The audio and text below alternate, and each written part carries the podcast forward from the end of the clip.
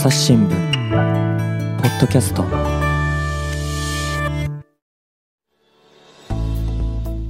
皆さんこんにちは。えー朝日新聞の木田光です。えー今回は暮らし報道部の久永隆一さんをお招きしています。久永さんよろしくお願いします。よろしくお願いします。と現在のご担当とかあの経歴とか教えていただけますか？はい、今あの厚生労働省というあの役所を担当しています。あのこれまではあの子ども政策とか、あとは貧困とか、あの精神疾患とか、そうした分野をあの長く取材してきたという記者です。で本日のテーマはどんな中身になりそうでしょうか？今日はですね、あの大人がこう作った制度からこうこぼれ落ちている子どもたちがいるということをあのちょっとご紹介できたらなと思っています。であの朝日新聞デジタルにもこちらのこぼれ落ちる子供たちっていうタイトルでトピックスページがあるんですよね。そうですね、あの結構こう分野が横断的なんですけども、うんうん。まあ、共通しているのは大人にこう気づかれなかった子どもたち、まあ、こういう子たちの声をあの真摯に聞きたいなと思ってうん。今あの一人なんですけどあのそういうページをやっています。うんこういう子供たちの声っていつ頃からこう取材しようと思い始めたんですか？そうですね。やっぱり去年の夏ぐらいだったと思いますあのやっぱ児童養護施設で育って、まあ、虐待、まあ、もちろんされていて、まあ、性暴力とか性売買とかそうした経験をした、まあ、ある女の子に出会って、うん。そこからやっぱり自分自身が子供たちの声というのを全く聞いてない大人の一人だったなというのを痛感して、うん。それから始めました。うん。それまでも、えっと、厚労省担当っていうのはいつからなんですか？そうですね、厚労省担当は、あの、新型コロナが流行する前の2019年の秋からうん。やっています。まあ実はこれ2回目の担当で、その前にも、あの、1年半ぐらいやっていたので、まあ合計して5年ぐらいうん。やっています。じゃあまあそれまでもなんかこう貧困とか虐待とかの話を取材することはあったのかなとは思うんですけど、去年の特にその女の子との出会いが大きいきっかけになったっていう感じなんですかね。そうですね、本当にあの、やっぱり厚生労働省という固い役所にいると、うん基本的にはこう統計とか、うん。あの審議会のこう委員の先生が発言していること、あとは政治家官僚、やっぱりこう当事者っていうのがなかなかうん。あの見えづらい持ち場になっていて、うんなんかこう議論しているのは大人たちが、あ、これが問題だよねというふうに大人が決めたこと、になっている本当にこう子供たちが今実際何を感じてるのかっていうところからやっぱり縁遠くなってしまううんところがあって、そういうところはやっぱり生の声を直に聞くっていうのが本当に大事だなっていうのをうん思いました。確かに紙面でも久永さんの記事ってすごいよく見ますけど、あの、統計とか結構発表もの多いですよね、厚労省って。そうですね、もう本当に発表だらけで、うん。あの、省庁の中でも多分一番、うん、原稿を書かなきゃいけない。うん。持ち場になるんだと思うんですけども、やっぱりそこ注意しなきゃいけないなっていうのはすごく思っていて、読んでくださる方の実感とやっぱりちょっとずれてってしまうと良くないなと思うので、ここがやっぱり大事にしたいですね。そんな中、えっと、最初のテーマ、えっと、保育のこと、ちょっとご紹介いただけますか？はい。まあ本当に厚生労働省の、まあ、よくある発表でもあるんですけど、はいい、わゆるこう保育園を探すときにこういろんな苦労をするという話があって、うんまあ、待機児童と呼んでいるものなんですけど、そういうのにこう現場の声を書きたいなと思っていろいろ探していったときに、あるお母さん、まあ、何人かを聞いたんですけど、はいあるお母さんが、あの実は自分の娘がこういうことがあってっていう話を伺って、うん何ですかって言ったら、あの、保育園でトイレに閉じ込められて真っ暗闇で1時間半。そしたらあの、PTSD っていうあの、震えが出たりとか、嘔吐しちゃったりとか、そういう症状が出て、あの、治療を受けたんですっていう話を伺って、うん。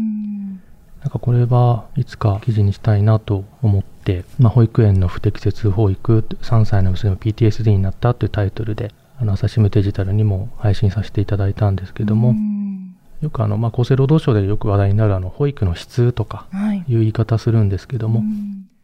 なんか保育の質ってあの4文字なんですけど、どういうことなのかなってこう、ちょっとあまり実感がなかったんですけど、あるお母さんからそういう話を聞いて、そっか、こういうお子さんが実際にいるんだっていうのがすごく伝わってきたので、うんちょっと時期をずらしてあの書いたんですね。で、まあ、子ども家庭庁というものを作りましょうという議論が当時あって、はい、この間の国会で、まあ、そういう法律が成立して、うん、まあ、来年の4月2023年の4月からできるんですけど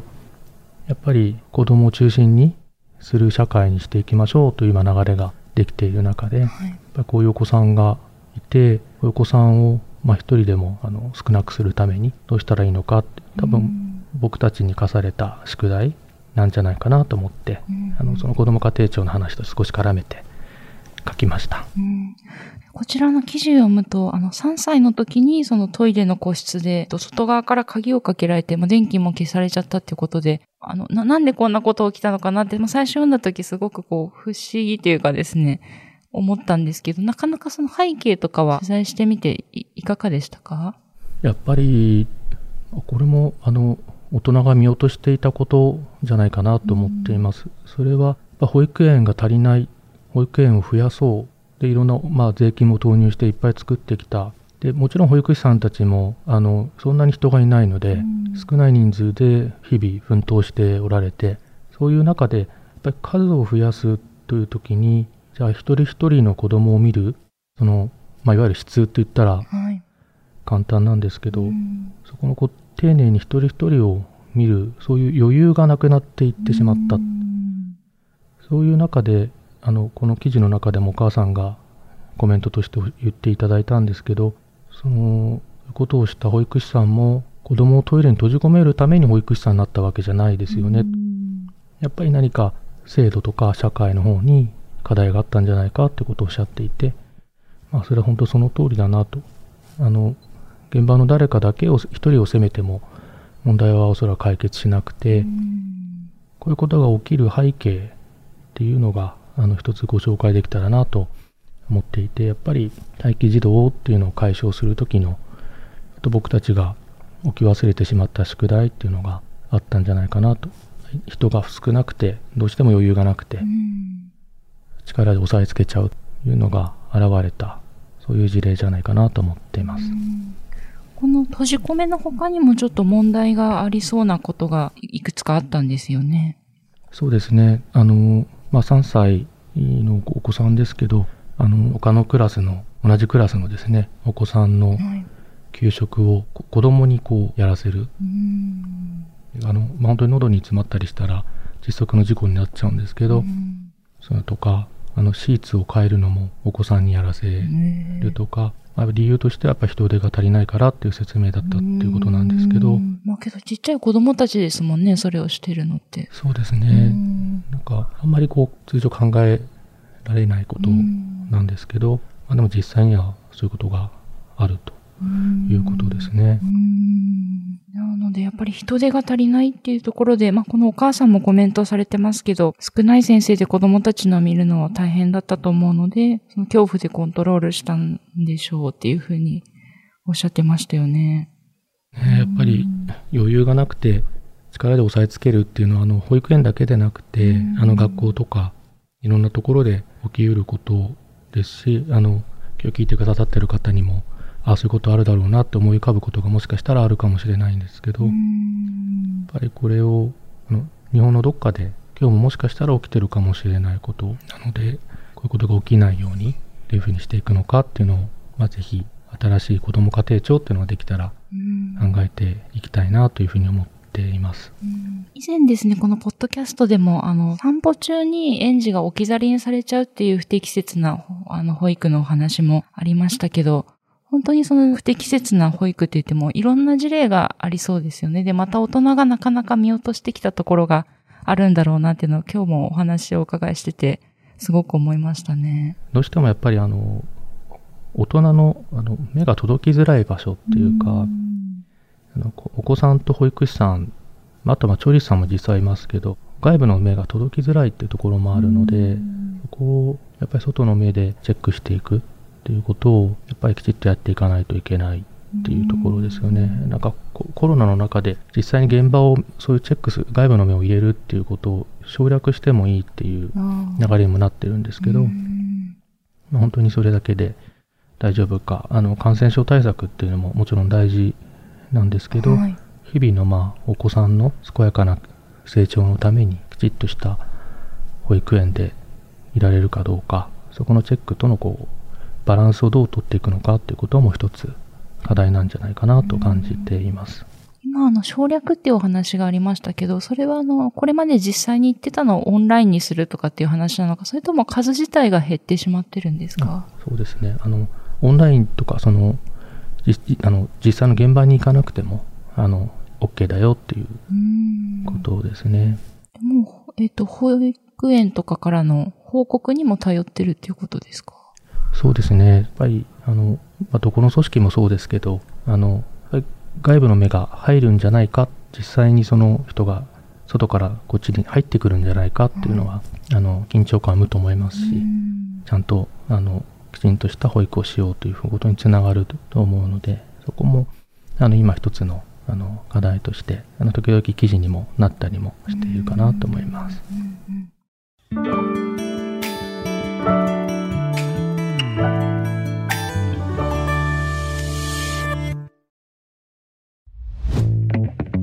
メディアトークパーソナリティの真田亮です。SDGs シンプルに話そうをお聞きの皆さん、朝日新聞ポッドキャストには他にも番組があるって知っていますか？メディアトークはメディアの今と未来についてじっくり言葉を交わします。何を伝えるのか、どうしたら伝わるのか、本当に必要なのか。コンセプトはあなたとメディアの未来をつなぐ。一緒に考えてみませんか？アプリからメディアトークで検索してください。次は、えっと、児童用語のお話ですね。こちらどんな記事をお書きになったんですか？そうですね。あの、なんかまるでルーレット、受けられる支援は運次第っていう、うん、あのタイトルで、まあ、選択肢がない子どもたちっていうことなんですけど、はい、ちょっと難しい話ではあるんですけど、あの、まあ、虐待とか貧困とか、親御さんの病気もあるんですけど、私、あの、親御さんが亡くなってしまったとか、うんそういう子どもたちがあの児童養護施設とか里親と呼ばれるところで育つ子どもたちがいて、で今大体 5, 万 5, 万人ちょっとぐらいいるというふうに言われてるんですけど、実はあのそこに児童養護施設とか里親のもとにいられるのってこれまで22歳まで、どんな理由があっても22歳になったらもう支援は、まあ、言い方をきついかもしれないんですけど支援は打ち切られる、年齢によって打ち切られるっていうことがありました。でなんでそうなってるかってこうあの児童福祉法っていう法律があって、はい、そこにいろんなこと書いてあるんですけど、22歳までっていうことは決められています。これを22歳っていう、まあ、年齢の、まあ、天井みたいな上限みたいのがあるんですけどそれをまあなくそうという法律改正の話があった時に、あの最初にお話ししたあの一番最初にお話ししたこの取材をしようと思ったきっかけの女の子の、まあ、知り合いなんですけど、知り合いの子がとお話ししてる時にあ実は私大学生になってだけど1年間ちょっと事情があって入るのが遅れたので、卒業するのは23歳になる、でもこれ法律が変わってくれたら22歳過ぎて23歳だけど今いる施設に居続けることができるから、いいんだよねってなんか少しお話にされてて、あ、そっか、こういうこの声も聞いてなかったなと思って、いろいろ聞いていたら、うん、でもそもそも法律が変わってそれはいいんだけど、で大学に進める子はいいけど、そもそも大学に進むっていう選択肢がない、18歳くらいのそういう子供たちもいるんだよってことも教えてもらって、そこからこう取材を進めていったっていう感じですね。その大学進学とかの率っていうのはどんな数があるんですかね？もう今全然なんかあの、今あの高校とか大学って行くのが当たり前っていう感じになってると思うんですけど、はい、あの施設で暮らしてる子供たちにとっては全然そんなこともなくて、例えば児童養護施設だと短期大学も含めると、まあ、大体17.8%ぐらいになるので、やっぱりすごく一般と比べると少ないというところですよね。5人に1人ぐらいですよね、大学とか短大に進めている方。そうですね。やっぱり、あの、今日本って基本的には学歴と年収っていうのが比例する関係になってるので、そうですね。しかもこうやっぱなかなか頼れる親がいない亡くなってる場合もありますし関係性が悪くて頼れないっていう子もいます。そうするとやっぱり施設とか里親のもとを離れた後に自分一人で生きていかなきゃいけない。でやっぱりなかなか安定した職に就けない。卒業した後にやっぱり貧困に陥っちゃったりとかあとやっぱりあの中には自死してしまう。自死の自死率の高さっていうのもよく言われてるんですけどそういった課題もあるのでこの子を親に頼れない大人に頼れない子どもたちを、まあ、社会でどうやって支えていくかって言った時にあの18歳になりました、大学に行く選択肢が事実上ありませんよと言ってしまうとちょっとこうその子たちにとっては非常にしんどいというか、別に実はこうどどこの施設に行くかって子どもが今選べる状況ではなくて、基本的には行政が決めています。で18歳になって大学進学できるようにいろんな勉強の支援とか、奨学金の情報を提供するとかそういうことを熱心にやってる施設もあれば、そうでもない施設もあって、実はこう、まあ、いわゆる施設か施設間の格差っていうのが結構あるんですけどそれも子どもたちが選べなくてたまたま行ったところが熱心で、なんか、まあ、今の言葉で言うとあのガチャじゃないですけど、うんうん、なんかそれが、まあ、記事のタイトルにもしたルーレットなんだよねってこう取材した子たちが言ってて、うん、なんかこれはちょっと本当になんか自分の将来が運次第っていうのは過酷だなっていうのはやっぱり取材して感じましたね。記事になってる、えっと、これ記事の当時で20歳の女性ですけど、方は、えっと、大学に行くことができたっていうことですけど、えっと、その支えっていうか、どういう支援を受けて大学に行けたんですか？この子はやっぱり、あの、ま、ちょうどさっきも、あの、ツイッターの DM でやり取りしてたんですけど、まあ、この子は暮らしの自立援助ホームっていうところで、はい、あの児童養護施設と、まあ、正確に言うとちょっと違うんですけど、うんうん、あのここに来る前の別の施設の担当の職員さんとかあとはその自立援助ホームのもちろん職員さんとか、はい、いろんなその奨学金の情報をいろん調べてくれたりとかこういう大学ではこういう勉強ができるよとか非常にこう細かく一緒に調べてくれてただ情報提供ってあの簡単に言うんですけどあの具体的にどういうふうにやってるのって言った時にあのパソコン1台のパソコンがあって横に座って一緒に調べてくれて大学生になって何年の時に学費がいくらかかってで今貯金がいくらあるからこれを少しずつ使っていったとしたら月々大体いくらぐらいバイトしたら卒業できるよねとかそういうなんか資金シミュレーションみたいなことまで一緒にやってくれてこの子は自分だとそこまで調べられなかったし大学続けられると思わなかったって言っててそういうすごくこうきめ細やかな支援っていうのはこの自立援助ホームさんとかやっているんですよね。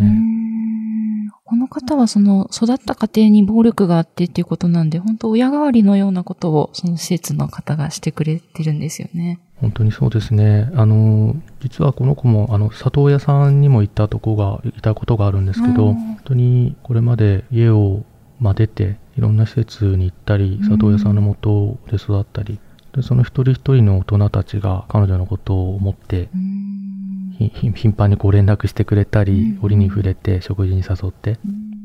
最近どうなのとかいろいろ聞いたりとかしていて本当に彼女自身もその人たちのことを親のように思ってますし、あの困ったらすぐ連絡したりとかなんかもらった手紙をあの部屋に飾ってたりとかしてて、あ本当にこう人間関係が出来上がっててこうやって非常に苦労する子どもたちを支えている大人っていうのがぱいるんだなって、まあ、実はこうこぼれ落ちてる子どもたちに気づいてなかったのと合わせてそういう子たちを支えてる大人にも僕は気づいてなかったんだなというのをあの実感した一つの取材ですね。で、この記事のタイトルがその、運次第っていうか、ルーレットみたいっていう言い方されてますけど、まあ、この方はそういう感じで結構周りの大人の方からも、あの、サポートを受けられることが多かったかと思うんですけど、あの、なかなかそうじゃない子もいらっしゃるんですよね。そうですね。この子とまた別の子は、まあ、同じ自立援助ホームっていうところ、あの、別の施設なんで、別の場所にある自立援助ホームに通ってたあの女の子も取材したんですけど、まあ、その子の場合は全然大学進学をした先輩がいなくてうん。大学行けるよっていうこととか大学行く行きたいんだったら手伝うよとかいう案内全くなかったって言ほっててど。なのであのまあその子だけでもなくてちょっと記事にしてない子もいるんですけど実は。うんあのやっぱりこの大学に行けたこの二十歳の女の子と、まあ、同じ地域にある別のところではやっぱりあの全然進学実績がなかったりとかしていてもちろんなんか進学大学進学することだけがなんかこう正しい将来とかいうわけでも全然なくて、はい。ただ本人が進学したいっていう気持ちがあった時にそれが本人の努力の有無ではなくてなんか環境によって実現できないっていうことがうんやっぱり課題かなっていうのは思いますうね。んなかなかその情報提供自体があのないとこう大学っていう選択を選べるんだっていうこと自体も気づきづらいですしね。そうですね本当におっしゃる通りでそこは非常に大きな問題でうんなんかやっぱり自分の選択肢って実は自分で考えてるもんでもなくてあの私自身のこう高校時代とかを見て振り返ると、あそっか高校2年生ぐらいになるとなんか受験勉強とか始めて、うん。3年生だとちょっと夏休みも遊べなくてっていうのをなんか先輩とかの様子を見てなんとなく感じている。多分あの今日お聞きになってる方々もそういうふうに無ある意味無意識にうんうん。将来像っていうのを描けただと思うんですけどこういうふうに施設で暮らしてる子たちにとってはむしろ高校卒業したら働くのが当たり前。っうんていう選択肢にどうしてもなりがちなのでそういうところは選択肢が狭まりやすい状況にはあるかなと思いますね。今この女性あの大学に入って、えっ、と、まさに学生生活を始めたとこだと思うんですけど、今はどんな暮らしを送ってるんですか？今はあのやっぱりあのあれですね大学進むまでもそうなんですけど、はい。基本的には自分でアルバイトしてあの自立援助ホームってこうあの月々の、まあ、利用料みたいなものを自分で稼いで自分で払うってことをしなきゃいけないんですね、うん。なのであの大学進んでもあの高校時代と一緒でアルバイトしながらうん。今本当にあのレポートがものすごい大変って、うん。あの 言ってるんですけど、うん。レポートのことで頭がいっぱいでそうちょっといろいろ勉学大変みたいですけどでも、うん。やっぱり勉強したい学びたいことを学べてるからすごい嬉しいんですってことをうん。この間も言ってて、うん。ああよかったねとかって言って少しなんかレポートの内容について相談があったので、あのアドバイスしましたけど、あ そういえばあの最初の頃にその入学が1年遅れたみたいな話もちょっとありましたけど、それはなんか事情があったんですか？そうですね。あの、まあ、これも非常にこう複雑な事情でもあるんですけど、あれですね。いろいろあのい、まあ、児童相談所の一時保護所っていう虐待をされた子たちが保護される場所があったりするんですけど、そういうところにあのちょっと数数ヶ月いたりしてあのちょっとこう高校を辞めなきゃいけなくなってしまったりとかしてそれでこう、まあ、別の高校に進むっていう時にそういう高校を辞める新しいところに行くっていうこう手続きなんかが時間がかかったりして1年間ずれてしまったっていうことがうんありましたね。で、あの、他にですね、その、こういう大人たちが支えてる取り組みっていうのが横浜市にもあったりするんですかね？そうですねここもここはあの、まあ、皆さんがよくご存知の児童養護施設になるんですけど、この職員さんあのななぎはしさんっていう方なんですけど、はい。僕と同じぐらいの年齢で40代の方うんなんですけどあの本当に熱心に就職のこと進学のことうん一生懸命こう調べて一一緒にこう考えてもうすごい熱い職員さんで、ううんん本当に一生懸命されてますね。あのいろんな NPO なんかとも連携しながら例えばあの、まあ、さっきあの大学進学だけがあの将来ではないっておしはい。申し上げたんですけどやっぱり高校卒業して働きたいっていう子もいるんですけど、うんうん。そういう子にはあの高校生の在学中の間から就職したい就職希望先に最初アルバイトっていう形でうん。高校生の時からこう、まあ、インターンじゃないですけど、まあ、はい。アルバイトなんですけど、うんまあ、体験ししてもらってであの卒業後も働き続けられる安いようなそういう取り組みもしたりとかしてますね。あとは本当にあの彼はお休みの日も、まあ、実は使って施設を出た子たち大学進学したから終わりとか就職したから終わりでは決してなくて、親に頼れないのであのいろんなことで悩んだ時に連絡してくるそういう子どもたちに会いにお休みの日も使って行ったりとかしています。あのちょっと難しい言葉なんですけどアフターケアっていう言い方をしたりするんですけど、はい、その実はルーレットみたいっていうその支援っていうのは進学のことだけではなくて、その施設を出た後の支援がどれぐらい充実してるかっていうことも、アフターケアの充実度っていうのも実はルーレットみたいで、なぎさんのところは非常に熱心にそういうところをされているんですけど、実はこう、一日施設に泊まって宿直して働いたりとか、すごいハードなんですけど、そういう中で非常に限られた待遇というか、熱心さで持ってるようなところもあるので、なかなかそういう支援ができる職員さんが育たない。やっぱり結構あの、辞めてしまわれる方も多い職場になっていて、そういう子供たちの支援っていう考えた時に、やっぱりそこで支える大人が支え続けられるように、実はその大人を支えるのはやっぱり社会が支えてあげないと、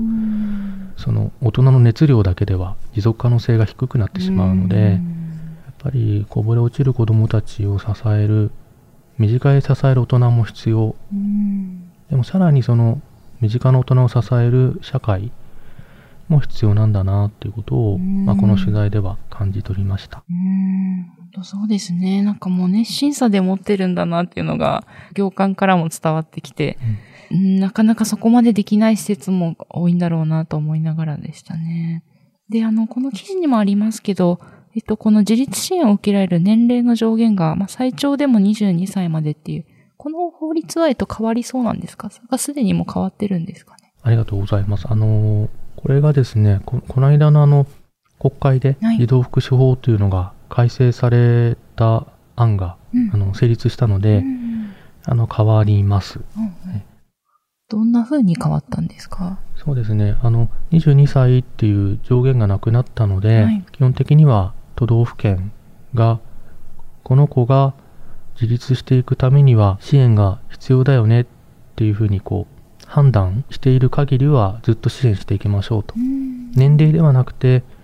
個人個人の事情に合わせて支援を提供していきましょうっていう考え方に変わっていくということになりました。そしたらこの女性も、えっ、ー、と、当初だとえー、22歳でホームを吹き払う必要がありましたけど、そこもいい具合に変わっていったっていうことですかね。そうですね。この子の場合はもう、あの、基本的に大学卒業するまではいられるっていうことになります。ちょっと安心というか、少し一歩前に進んだのかなっていう法改正ですね。そうですね。やっぱり、なんか、大学卒業する前に、あの、どっか引っ越さなきゃいけないとか、やっぱ、あの、自分だけで生計を立て、立ててるので、あんまりお金もそんなない中で、引っ越し代ってすごい何十万かかっちゃうのかなとか、やっぱ家賃高くなっちゃうよねとか、すごく不安になっちゃうんですけど、それがないだけでも、随分彼女にとってはストレスが減ったんじゃないかなと思います。朝日新聞、ポッドキャスト。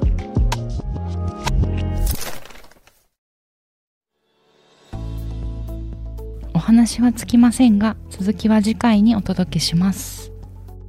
リスナーの皆様、番組を最後まで聞いてくださりありがとうございました。今後も朝日新聞ポッドキャスト、番組を続けるためお力添えいただけると幸いです。ご使用のアプリから番組のフォロー、レビューをお願いします。今回の SDGs シンプルに話そうシリーズのほか、メディアトーク、ニュースの現場からといった番組も配信中です。また概要欄にありますお便りフォームから本日の番組へのご意見やご質問もお待ちしています。Twitter やメールでお寄せいただくのも大変励みになりますのでよろしくお願いします。朝日新聞ポッドキャスト、朝日新聞の木田光がお届けしました。それではまたお会いしましょう。